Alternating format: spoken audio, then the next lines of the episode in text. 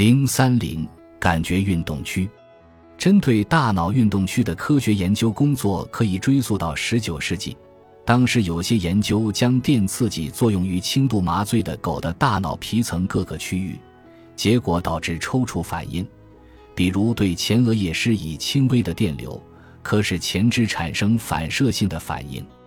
这些早期研究发现，这些轻微的电流得到对侧加工。也就是说，感觉信息从脊髓进入左侧躯体，交叉后最初由右半球进行加工。同样的，每个半球的运动区控制的也是对侧的躯体。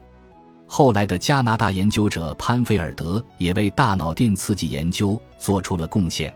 他在手术前对病人施加轻微电流刺激，使得病人能口头报告出遗忘许久的记忆。紧接着是对包括人类在内的其他哺乳动物脑部的感觉和运动区域的绘制，从而产生了关于脑区形态大小与功能关系的概括性描述。一项功能越为重要，如浣熊前爪的操作功能，分配给该功能的大脑皮层区域就越大。比如说，与犬类相比。浣熊与前爪有关的大脑皮层区域就相对较大。对感觉区域的定位研究显示，精确的刺激区域的各个部分，会使得该处大脑皮层被激活，从而产生对侧肢体上相应的感觉体验。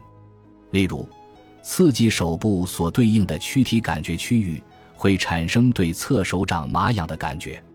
与运动皮层的分配一样，诸如人类的舌头这样。感觉功能富集的部位，所占据的感觉皮层区域就比较大。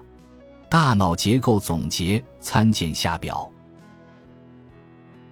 本集播放完毕，感谢您的收听，喜欢请订阅加关注，主页有更多精彩内容。